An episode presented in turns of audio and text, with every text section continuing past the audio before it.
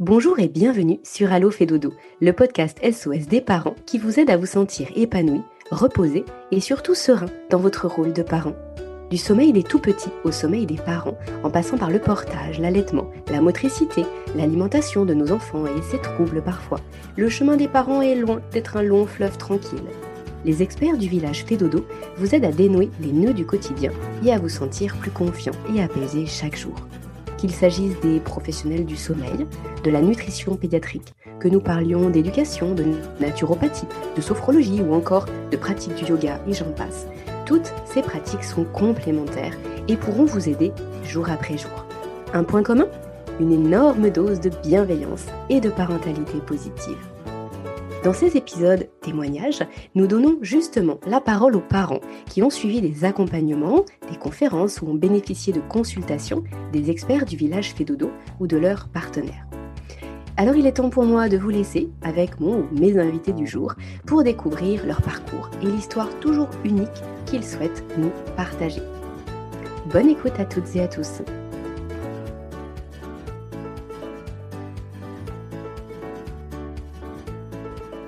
Bonjour Alison.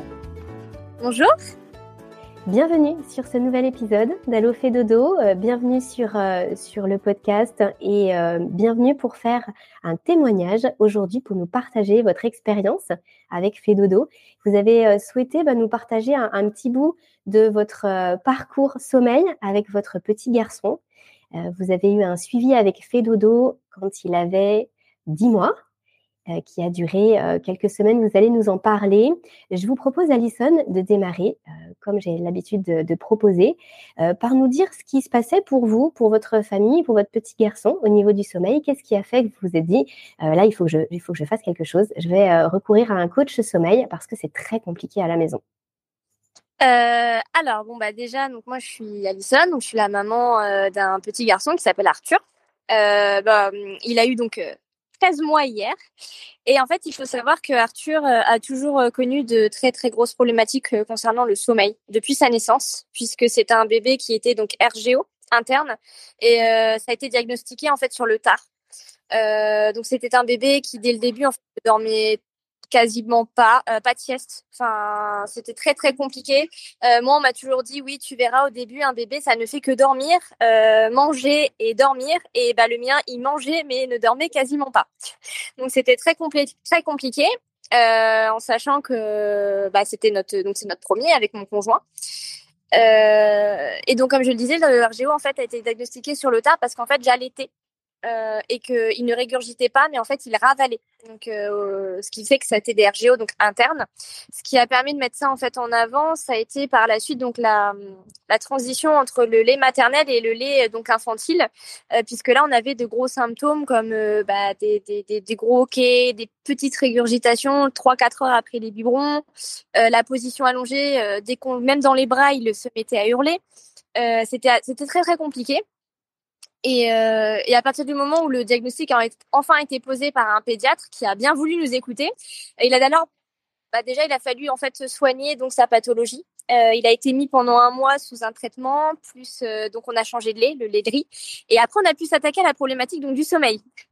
On avait tout essayé, hein, ostéo, microkiné, chiropracteur, euh, massage, euh, enfin tout ce qui pouvait être conseillé, euh, parce qu'on était plutôt sur de la méthode naturelle. Hein, on voulait pas, ça, ça, ne se fait pas donner du Donormil à son bébé, donc, de ce fait-là, on a fait tout ce qui était dans notre pouvoir. Et c'est vrai que la grosse problématique a vraiment été cette, cette peur de la position allongée pour donc Arthur. Dès qu'on le prenait allongé, euh, il se mettait à hurler. Pour l'accompagner au sommeil, c'était des bercements, des heures et des heures de bercement. Euh, pareil, je passais des heures à le mettre en porte-bébé pour qu'il puisse euh, bah, ne serait-ce que faire une sieste en fait. Donc ça a été très très compliqué, ce qui nous a énormément fatigué donc avec son, son papa. Ah oui, parce que vous voulez dire qu'en fait, c'était lui qui avait peur d'être allongé de par les anciennes douleurs qu'il avait, même si le souci était résolu, lui, il avait gardé en mémoire que cette position allongée, elle était comme dangereuse pour lui. Et du coup, l'endormissement était compliqué. Il fallait qu'il soit euh, très surélevé, si je comprends bien. C'est ça, ça lui arrivait, ça lui a ravivé pas mal de, bah, ça lui a ravivé en fait les douleurs. Alors nous, on avait tout acheté aussi, hein, euh, le plan, euh, plan clave, je crois, enfin, en, penché, hein, qu'on mettait sous le lit. Enfin, On a tout essayé euh, et euh, et puis bah voilà, il y avait des grosses dépendances aussi puisqu'il était, il avait la tétine à l'époque, euh, les bruits blancs, enfin puis les bercements. Euh, on intervenait euh, dès qu'il y avait des pleurs parce que bah vu que Arthur, faut savoir qu'avant qu'il soit soigné, s'il passait des heures en fait à hurler euh, sans qu'on puisse le calmer et il a déjà passé deux, deux passages aux urgences parce qu'on ne savait pas quoi faire pour le calmer où on a été gentiment renvoyé balader pour nous dire que bah c'était rien, que c'était normal, qu'un bébé ça pleurait. Euh, donc, je remercie encore une fois ce pédiatre qui a bien voulu prendre le problème au sérieux. Et donc, pour ce qui était du sommeil, on avait déjà, donc Arthur était âgé de 4 mois à peu près, on avait déjà fait appel à une consultante en sommeil, mais dans un autre, d'un autre euh, organisme. Euh, sauf que bon bah là, je pense que c'était pas le bon moment. Arthur n'était pas prêt, nous non plus. Euh, enfin, ça n'a pas vraiment fonctionné. On a appris certaines choses, mais c'était pas du tout adapté. En tout cas, pas pour l'instant. Donc en fait, on a passé 10 mois, oui à peu près 10 mois, à ne dormir euh, maximum que une heure et demie à deux heures d'affilée, puisque Arthur euh, pouvait faire entre 5 à 10 réveils par nuit. Euh, donc c'était très compliqué, sachant que moi j'ai repris le travail, donc il était âgé de 4 mois. J'ai eu cette chance-là entre guillemets, puisque en fait j'ai fait bah, manque de sommeil, etc., etc. J'ai fait une dépression postpartum, donc ça a été assez compliqué à gérer entre la reprise du travail, la crèche, les hurlements d'Arthur, sa situation. Enfin, tout ça, ça a été très compliqué. Et, euh, et, donc bref, on a réussi à tenir comme ça, sauf que forcément, qui dit manque de sommeil dit un impact sur tout, sur la patience, sur euh, bah, sur le couple, sur le travail. Euh, enfin, arrivé donc euh, oui en juin, euh, en sachant que je suivais déjà fait dodo sur Instagram voilà, je, me suis dit, bon, là, on arrivait à un point de non-retour. Euh, c'est soit ça, soit avec mon conjoint, on, évoquait de manière un peu sous-jacente, pas la séparation, mais on sentait qu'il y avait quelque chose qui n'allait pas, qu'on n'en pouvait plus, on était fatigué. En fait, on se, on faisait passer Arthur sur tous les plans. Et, euh, et sauf qu'au bout d'un moment, bah, faut penser aussi un peu à soi. Au-delà du fait que physiologiquement tout allait mieux, hein, euh, il grandissait bien, sa croissance n'a jamais été impactée, fort heureusement. Euh, donc on s'est dit là, il faut qu'on soit aidé. C'est plus possible. Enfin, moi, j'ai dit ça parce qu'au début, mon conjoint a été quelque peu réfractaire à un deuxième suivi, puisque le premier n'avait pas forcément fonctionné. Mmh. Euh, et donc, en écoutant le podcast, donc moi, j'avais lu, euh, enfin, j'avais écouté votre podcast, c'est celui de Camille Hélène. Du coup, m'avait fortement bah, confirmer mon envie de me dire allez, faut tester. Là, c'est la dernière solution. Ou après, bon bah, il y a plus qu'à prendre notre mal en patience. Je lisais des commentaires euh, Facebook, Instagram qui disaient oh bah nous, il a 18 mois, il dort toujours pas. Donc j'étais limite presque résolue à me dire bon, si ça, ça marche pas, bah, c'est que c'est comme ça. il, dormira un jour. Hein. Et, euh, donc j'ai contacté euh, donc le site fait dodo et à savoir que à ce moment-là donc toutes les consultantes étaient bookées donc euh, j'ai vu qu'il y avait le créneau urgence et j'ai dit non mais là nous c'est une urgence clairement parce que non, le manque de sommeil c'était vraiment là ça devenait très très compliqué à gérer. Et, euh, et donc j'ai eu la chance d'être contactée par euh, Dodo euh, qui a été donc très touchée par mon témoignage puisque j'ai vraiment fait part de toute l'histoire d'Arthur, notre famille et la mienne. Le, le, manque de sommeil, ça impacte tout, clairement vraiment, vraiment. Pourtant, je suis pas une grosse dormeuse, mais euh, il y a une différence entre le manque de sommeil qu'on s'impose nous parce qu'on va jouer, on va regarder Netflix, euh, on va faire une soirée, et le manque de sommeil bah, qui nous est imposé en fait. C'est une torture, hein, faut le savoir, le, manque de sommeil. Donc, euh, elles ont été très touchées. Donc, j'ai pu avoir accès à un webinaire, le premier, de manière très, bah, très gentille. Donc, j'ai pu avoir accès à ça. Et après, on m'a rappelé pour une consultation. Donc c'est grâce euh, donc à Fédodo, on m'a mis en lien avec donc Camille Hélène qui est une Fédodo, qui est notre Fédodo, euh, une merveilleuse Fédodo, euh, et elle a permis en fait de nous aider à choisir un petit peu le, le, le meilleur accompagnement pour notre fils parce que moi j'hésitais pour un accompagnement RGO puisqu'Arthur avait souffert donc de RGO. Et elle m'a dit, bah, écoutez, vu qu'apparemment cette problématique a l'air d'être réglée, moi ce que je vous propose, c'est qu'on parte plutôt pour l'accompagnement en trois semaines. Et euh, si on voit que ça ne convient pas, on pourra repartir sur la formule donc RGO. Euh, mon conjoint, comme j'ai dit tout à l'heure, lui était plus que réfractaire, mais je lui ai dit bon, euh, avec ou sans toi, moi je le fais. C'est vraiment une porte de sortie. J'ai lu que des avis positifs, donc euh, faut le faire. Clairement, c'est une chance qui nous est donnée, donc on le fait. Donc bref, il me suit. Donc on reçoit le questionnaire très pointu pour le coup. Donc pour moi, c'était quand même une preuve de sérieux parce que, bah, étant donné que Camille Hélène ne pouvait pas vivre chez nous pendant trois semaines, il a fallu donc répondre à ces questions. Et, euh, donc, mon, mon, conjoint a d'ailleurs euh, redit dans ce questionnaire qu'il était très sceptique. Et on a donc continué, on a donc commencé cette grande aventure avec Camille Hélène. Donc, euh, une semaine après, non, même pas, pardon, excusez-moi, j'ai rempli le questionnaire et en fait, on partait en vacances. Voilà, j'ai rempli le questionnaire début juillet. Euh, en sachant que la prise de contact avait été fin juin donc ça allait assez vite. Et en fait, on a décidé de commencer le suivi qu'en août, euh, à partir du moment où euh, les vacances seraient passées, puisqu'on partait en Bretagne. Donc euh, Camille Hélène avait jugé que ce ne serait pas judicieux de commencer un suivi dans des dans un endroit en fait qui n'était pas connu par, pour Arthur, euh, puisque c'est souvent connu que les enfants connaissent des régressions pendant les vacances, etc. Oui, parce que bien sûr, il a besoin de repères, il a besoin d'avoir son chez-soi et puis euh, et puis des choses aussi du coup qui pourront durer sur le long terme. S'il y a des choses qui se mettent en place pendant les vacances et qu'après il faut tout rechanger ou recommencer, c'est épuisant aussi pour les parents. Exactement, oui, parce qu'on sait bien que depuis qu'on devient parent, euh, les vacances ne sont pas des vraies vacances. Mais bon, en tout cas, euh, on a donc décidé de se donner rendez-vous. Je crois que c'était donc le 8 août. Et Arthur était donc âgé, donc août, bah, de 10 mois. Voilà.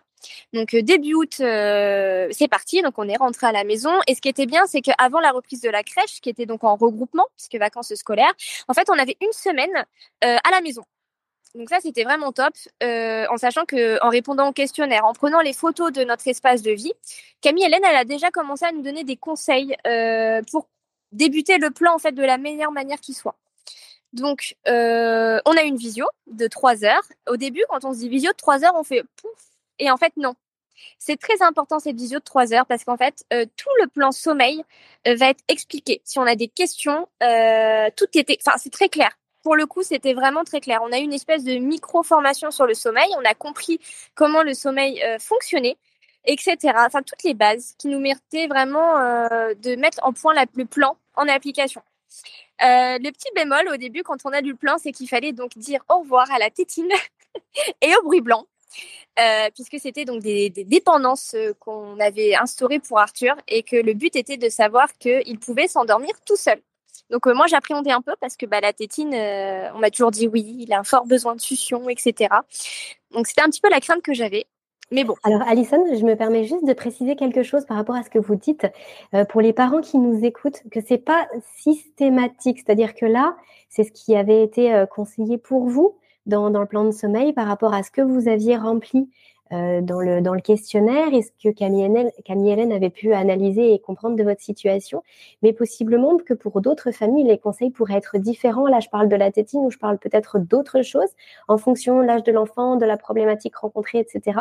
Donc simplement que euh, c'est important de, de, préciser que là, tout ce qu'on peut citer, tout ce que vous pouvez citer comme exemple de choses que vous avez fait, euh, ça, c'est pas transposable. Hein. Je pense que Camille Hélène avait, avait dû vous le dire. Euh, Exactement. Les plans de sommeil ne sont pas transposables d'un bébé à un autre. Donc, je veux dire que les parents qui nous écoutent ne se disent pas, bon, allez, j'enlève directement ça, ça, ça. Je fais exactement pareil parce que non, chaque non, situation non. est vraiment différente et c'est important pour moi de le préciser euh, ici. Vous avez bien raison. Hein. De toute façon, la consultante, c'est l'une des premières choses qu'elle nous a expliqué. En fait, le plan d'Arthur, c'est le plan d'Arthur. Euh, ce qui a fonctionné sur lui ne fonctionnera pas forcément sur d'autres bébés. Euh, chaque bébé est. Euh, et voilà, il y en a peuvent garder la tétine, ça va très bien fonctionner. Nous, Arthur, c'était quelque chose qui justement l'empêchait de dormir. Donc euh, là, c'est vrai que c'est important de le dire. Hein, euh, tout ce que je raconte là, c'est mon fils, c'est Arthur, c'est ce qui a fonctionné pour lui. C'est en sachant que voilà, comme j'ai dit, on a eu une traversée du désert qui a duré dix mois. Il y en a, ça dure moins longtemps. Il y en a, ça dure plus longtemps. Euh, nous, c'est ce qui a fonctionné pour nous suite à notre questionnaire qui, comme je le disais tout à l'heure, il y avait beaucoup de questions. donc voilà, c'était sur nos habitudes, notre famille, notre foyer et euh, voilà. Donc euh, on est donc retourné chez nous parce qu'à ce moment-là, quand on a fait la vision, on était chez mes parents. Et on a opéré donc à des changements puisque il s'avère que bon, la chambre d'Arthur n'était peut-être pas forcément adaptée. Donc on a procédé aux modifications que Camille Hélène nous avait donc euh, indiqué et on a pu commencer ce fameux plan. Donc euh, il y avait donc des, choses à remplir, etc. Donc euh, moi qui suis dans l'administratif, euh, je m'occuper donc de ce remplissage de tableau de manière très très militaire. et, en fait, et ben ça a été compliqué pour moi au début. je pensais pas. je suis quelqu'un de très émotive et je dois admettre que donc ce petit côté dépression postpartum ne m'a pas beaucoup aidé. Donc en fait les premiers jours c'est son papa qui s'en est occupé pour les coucher, etc. Moi, je m'occupais du reste, hein, euh, la nourriture, les jouets, etc. Hein. Mais pour tout ce qui était au rapport du sommeil, euh, c'était d'abord le papa. Donc pour Arthur, voilà, comme je le disais, donc suppression de la tétine, euh, enlever les bruits blancs. Pourquoi? Parce que pour Arthur, je précise, euh, c'était des choses qu'il ne pouvait pas lui réitérer quand il se réveillait la nuit. Euh, quand il se réveillait la nuit, qu'il perdait tétine, que les bruits blancs n'étaient plus là, euh, et ben il n'était plus dans le cadre avec lequel il s'était endormi avant. Donc comme il n'arrivait pas à le reproduire, et ben il nous appelait. Donc c'était la raison pour laquelle 5 à 10 fois dans la nuit, il nous appelait. Donc le but dans cet accompagnement, ça a été d'accompagner Arthur en fait pour lui montrer que bah, on était là, qu'il avait la capacité de se rendormir et que et que il avait toutes les compétences et que c'était un super bébé. Et pendant ces trois semaines, c'est ce qui s'est passé. Et c'est là où Camille Hélène a été vraiment euh, merveilleuse. Et j'insiste vraiment sur ce point-là parce qu'elle a été patiente, elle a été compréhensive.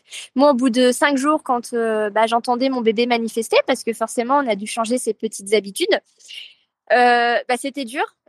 Non, bah, ça marchera pas. De toute façon, on continue comme avant, c'est pas possible. et, et, heureusement que mon conjoint était là aussi. Mais vraiment, Camille Hélène a été merveilleuse. le fait d'avoir ce groupe WhatsApp, parce que hum, le groupe WhatsApp est créé donc dès le début du suivi, elle est disponible bah, dès qu'on a des questions, quoi que ce soit, on peut lui poser. Elle nous répond dès qu'elle dès qu'elle le peut. Euh, c'est vraiment ça qui m'a permis de prendre de l'assurance en moi, en nous, en compétences de mon fils. J'étais tellement cette mère louve, cette mère poule euh, face à mon bébé bah, qui avait eu de grosses problématiques dès le début. Mmh. Euh, voilà, moi c'était non mais de toute façon il y a que moi qui le connais et tous les autres ils savent rien. enfin c'était vraiment ce côté protecteur. Et en fait au fur et à mesure, et ben je dirais même des 3-4 jours, on a eu euh, des effets très positifs. Très, très positifs. Euh, en fait, il s'endormait, tout seul. Au final, en 4 jours, la tétine, euh, bah, il a été sevré de la tétine. Mais tout le temps, il faut savoir que nous, la tétine, c'était que quand il dormait ou lors des promenades. Et ben, en 4 jours, plus de tétine, plus de bruit blanc. Et seul son doudou suffisait. Après, ce qui a été un petit peu compliqué, ça a été pour les endormissements, puisque c'est vrai que bah, on passait beaucoup de temps à, bah, le bercer, à montrer qu'on était là, etc. Et en fait, euh, bah maintenant, euh, il savait qu'on était là. Alors dès qu'il pleurait un peu plus, on avait le droit de rentrer dans la chambre, l'aider à, se, à le rassurer. Mais on ne le prenait pas dans les bras pour qu'il comprenne que bah on était là, qu'il n'y avait pas, avait pas de problème, il n'y avait pas de souci, qu'il n'avait pas à avoir peur, qu'il n'était pas en danger et on repartait de la chambre. Et en fait, au fur et à mesure du temps, à suivre le plan qui nous était destiné, à écouter les conseils de Camille Hélène, euh, à bien remplir le tableau, à faire les ajustements quand il en avait besoin, parce que bah y a eu la reprise de la crèche. Et il faut quand même savoir qu'Arthur, au début, à la crèche, c'était 20 minutes de sieste maximum. Donc pour un bébé qui à la base était censé faire euh, entre 3 à 2 siestes, 20 euh, minutes dans la journée, euh, nous, ça nous donnait un bébé qui était couché à 18 heures en fait, parce que euh, on nous disait oui, mais couchez-le plus tard, il dormira plus. Euh, non, testé mais pas approuvé. C'est tout l'inverse, oui. Mmh. Même si on mmh. avait le, le, faire tenir plus tard, il ne tenait pas. Et, et puis on avait des réveils très matinaux, 5 heures du matin. Donc un bébé couché 18 heures, réveille 5 heures au mieux, puisque parfois c'était 4h30. Enfin, c'était vraiment très problématique.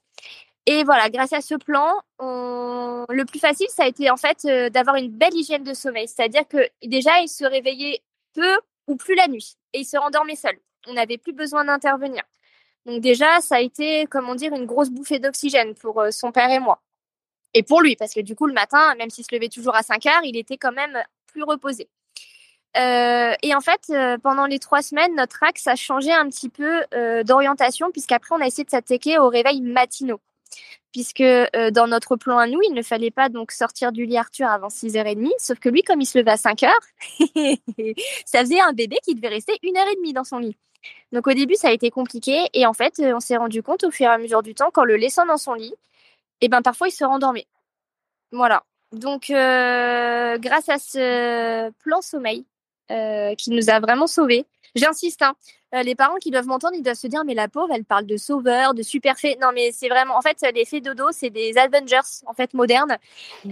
Euh, non, Ah, c'est très bien dit, je l'avais encore pas entendu celle-ci. J'adore. Hein, ça, ça dépend des parents, hein. ça dépend de, ce qu'on regarde. C'est des Avengers, hein, c'est des DC comiques, c'est tout. C'est des fées, c'est des reines, c'est des, c'est des, des tout. parce que clairement, à ce jour, donc deux mois après le suivi d'Arthur,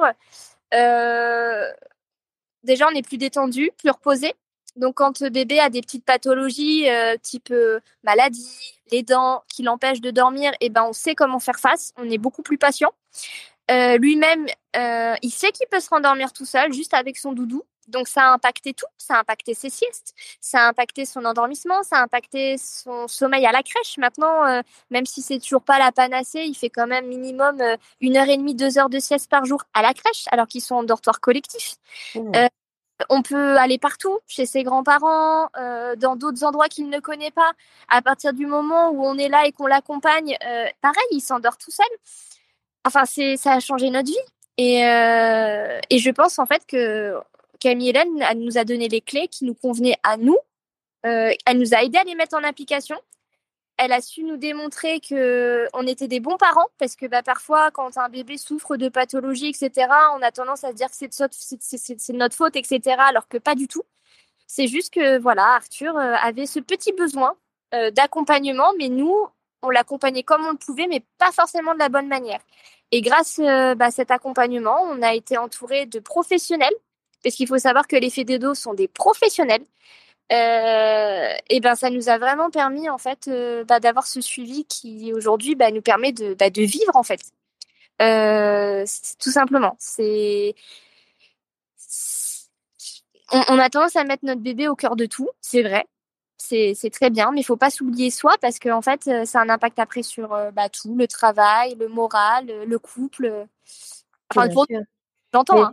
Ce, que vous dites, euh, ce que vous dites est vrai et très intéressant, effectivement, Alison. Mais au-delà même de, bah, de, de, vous et la sérénité que vous avez retrouvée, même pour lui, pour son, pour son développement. Bah, c'est vrai que le sommeil, on sait que c'est très important pour les enfants qui grandissent là avec, euh, avec la marche qui, euh, j'imagine, doit arriver vu l'âge qu'il a. Et puis après, petit à petit, l'ensemble des, des, apprentissages au niveau cognitif, mémorisation, etc. Le sommeil, c'est vraiment essentiel dans la vie de bébé, mais dans la vie de l'adulte aussi, hein, bien évidemment. Et c'est sûr que bah, là, ça a apaisé euh, vous, visiblement, et ça lui permet à lui d'avoir les ressources pour bien grandir aussi. donc, si je comprends bien, si je comprends bien, en fait, il, a, il avait plus peur non plus de se retrouver allongé parce que, à la fois, il s'est rendu compte qu'il n'avait pas de douleur et que l'expérience du sommeil n'était pas désagréable. Il a trouvé confiance en lui pour le sommeil et il s'est rendu compte que ça pouvait être euh, super sympa finalement parce qu'il avait besoin de personne d'autre que lui et que son doudou. Et donc, je pense qu'il a aussi renoué avec son sommeil d'une certaine façon. Ah, si je comprends bien, il y a eu en premier les réveils nocturnes qui ont disparu, puis l'endormissement qui a été facilité, puis les réveils précoces qui ont petit à petit euh, disparu et les siestes se sont rallongées. Ouais, donc en fait, euh, vous avez fait vraiment le, le 360 là sur le sommeil, tout, tout a été ah. impacté positivement en fait. la seule chose où après, voilà, Arthur, c'est Arthur.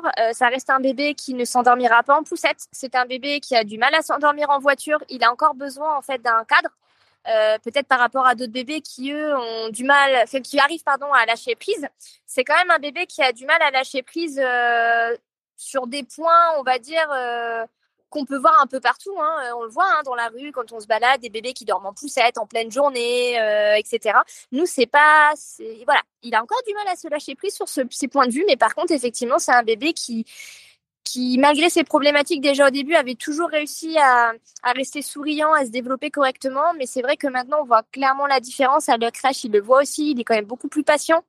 Euh, il a toujours été curieux, mais là, bah, du fait qu'il soit reposé, bah, il est plus énervé le soir parce que bah, c'est vrai qu'on récupérait un bébé après 20 minutes de sieste de crèche euh, mmh. complètement euh, excité en fait de, de, sommeil, de manque de sommeil. C'est plus le cas maintenant. Donc euh, vraiment, ça, a été, euh, mais ça a été vraiment super génial. Et puis oui, maintenant c'est vrai que deux mois après, on se rend compte que les réveils très matinaux se tassent, puisqu'avant donc euh, on était donc 4h30, 5h. On est passé progressivement à 5h30, 6h, et maintenant en fait, on est presque obligé parfois de le réveiller pour aller à la crèche. Mmh. Alors, pour le coup, le, décalage horaire, comment vous l'avez vécu? Puisque ah. là, c'est tout récent lorsqu'on enregistre cet épisode. Est-ce que vous aviez euh, écouté l'épisode que Caroline a justement a, fait? On l'a diffusé le mercredi d'avant. Est-ce que vous l'aviez écouté? Parce que justement, si Arthur était euh, vraiment en levée précoce, euh, j'imagine que ça a été problématique puisque finalement, le, bah, pour lui, dans son corps, c'était une heure avant. Donc, s'il se réveillait à 5 heures, ça veut dire 4 heures. Et justement, c'était pour ça qu'on avait souhaité enregistrer cet épisode avec Caroline. Est-ce que vous l'avez entendu? Est-ce qu'il vous a été utile? Alors, euh, je vais être tout à fait honnête avec vous. Euh, de par mon métier, la semaine dernière, j'ai été très très prise, donc je n'ai pas pu écouter quoi que ce soit, ni même regarder quoi que ce soit. Là, je suis en vacances, donc je profite un peu pour rattraper mon retard. Néanmoins, j'ai été bonne élève. Euh, puisque c'est la première chose que j'ai demandé à Camille Hélène quand on a terminé notre suivi. Ça a été la question du changement d'heure. Parce que moi, je suis une grande stressée de ce genre de choses. Il hein. faut savoir que je suis quelqu'un de très carré, très cadré, et que quand ça sort en fait des sentiers battus, je suis un peu stressouille. Donc là, moi, fin septembre, j'avais déjà en ligne de mire le fin octobre. Déjà. Donc j'ai dit à Camille Hélène, euh, par contre, euh, le changement d'heure, ça se passe comment? Donc, elle m'avait euh, donné un petit peu les tips. Euh, par contre, j'ai regardé les, les, les articles hein, euh, sur Instagram. Enfin, les posts, pardon. Je, je, dis le mauvais terme. Les posts. j'ai été très, très, très, très, très, très attentive à ça. Et en fait, on a été malinois parce que nous, dès le mercredi pour le samedi, eh ben, on a décalé un petit peu, en fait, de 15 minutes. 15-20 minutes à chaque fois. Pour habituer Arthur, on a profité en fait de la vague où il avait tendance à, à se décaler un peu tout seul et en fait on a décalé de 15-20 minutes à chaque fois le rituel. Ce qui fait que on préconise parfois le jeudi, nous on a fait un peu plus tôt pour que justement arrivé le samedi, euh, ça soit bien tassé en fait. Et eh ben ça a fonctionné. On n'a pas eu de réveil à 5 heures du matin. euh, non mais vous, je vous, je vous jure, j'ai un bébé euh, incroyable. Il a dormi une heure et demie de plus lors du changement d'heure. Ce qui fait qu'il euh, s'est réveillé à 7 heures de la nouvelle heure. D'accord, ok. Ouais. Super. Donc, euh, pour lui, ça l'a recalé. C'est génial. un peu calé. Et on a juste euh, eu, on va dire, un réveil un peu plus tôt, par contre, le dimanche. Mais ça, on s'en doutait. Par contre, on a continué, voilà, à décaler, pas à décaler, mais à, à, jouer un petit peu sur les heures, en sachant que la crèche, on savait très bien qu'elle ne décalait en rien. Donc, euh, quand je vous parle de décalé, ça a été que son réveil le matin et que le coucher du soir. Puisqu'après, la crèche, bah, était calée euh, normalement. Et ben, ça a fonctionné pour notre bébé. Alors là, par contre, je croise tout ce que je peux pour que euh, j'en profite si quelqu'un m'écoute, qu'on vote cette fichue loi pour arrêter le décalage horaire, horaire pardon, parce qu'il faut penser aux parents qui souffrent de ce décalage faut arrêter, c'est une source de stress. Alors, il y en a, ils s'en moquent. Je suis très admirative. Moi, c'est un mois avant, je, panique. je me dis, mais c'est pas possible. Tout ce qu'on a instauré, tout ce qu'on a réussi à mettre en place, pourquoi? Pourquoi? S'il vous plaît, arrêtons ce changement d'air. Clairement, faut arrêter c'est pas possible. Je sais pas ce que vous vous en pensez, mais clairement c'est non. En tout cas, ça s'est très bien passé pour nous. Ça a été ma grosse crainte.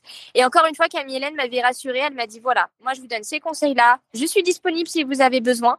Et c'est ça qui est aussi beau chez Fedodo, c'est que c'est pas bon bah vous avez fini le le, le plan. Euh, au revoir. Hein c'est bien. Non, c'est qu'il y a un, une continuité. Moi, elle m'a envoyé des messages pour savoir si tout se passait bien. Elle m'a dit je reste disponible si vous avez des questions. Faut pas hésiter. Euh, en fait, on, nous lâche gentiment, mais on a encore un petit un petit point d'ancrage. Et c'est ça qui a été vraiment super chez Fedodo. Et d'ailleurs, euh, moi, dès que j'entends des amis ou des personnes que je connais qui ont des problématiques avec leur sommeil, euh, moi, je vous vends. J'ai dit mais c'est, c'est, elles sont géniales, c'est, c'est super, je ne peux que recommander. C'est, c'est professionnel, c'est, on ne nous force à rien, on s'adapte, euh, on ne va pas à l'encontre des familles en disant il faut faire ci, il faut faire ça, mais c'est comme ci, mais c'est comme ça.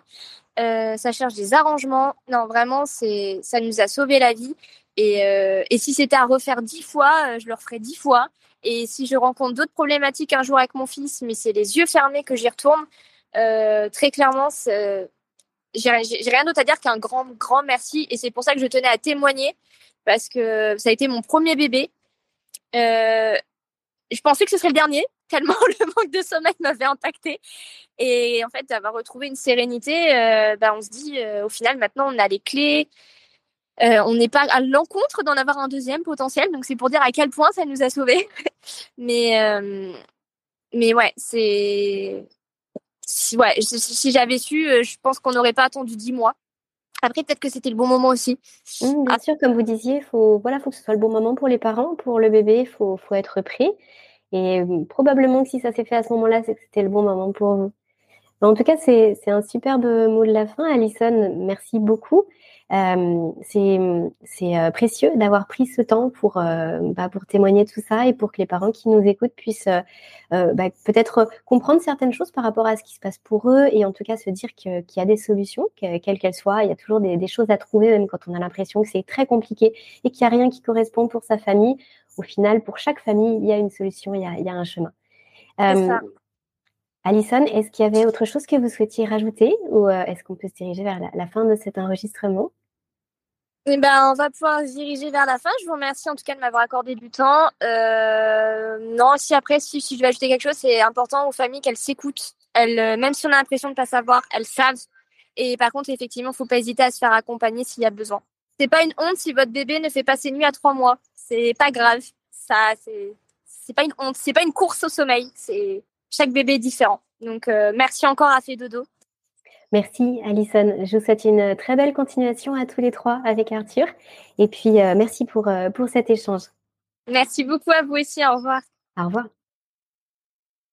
Comme nous venons de le voir au travers de ce récit, la parentalité est souvent un chemin jonché d'embûches et de défis. Une main tendue pour se préparer sans stress ou pour gérer les moments difficiles fait gagner un temps et une énergie Si ces quelques mots résonnent en vous, je vous propose de parcourir le site du village Fédodo et de découvrir le travail des professionnels de la petite enfance qui peuvent vous aider. Cet épisode vous a plu? Alors je vous invite à le partager et à le noter en nous accordant 5 petites étoiles. Cela contribue en un clic à faire connaître le podcast et à faciliter sa diffusion auprès des familles. Merci d'avance et à très vite sur Allo Fédodo.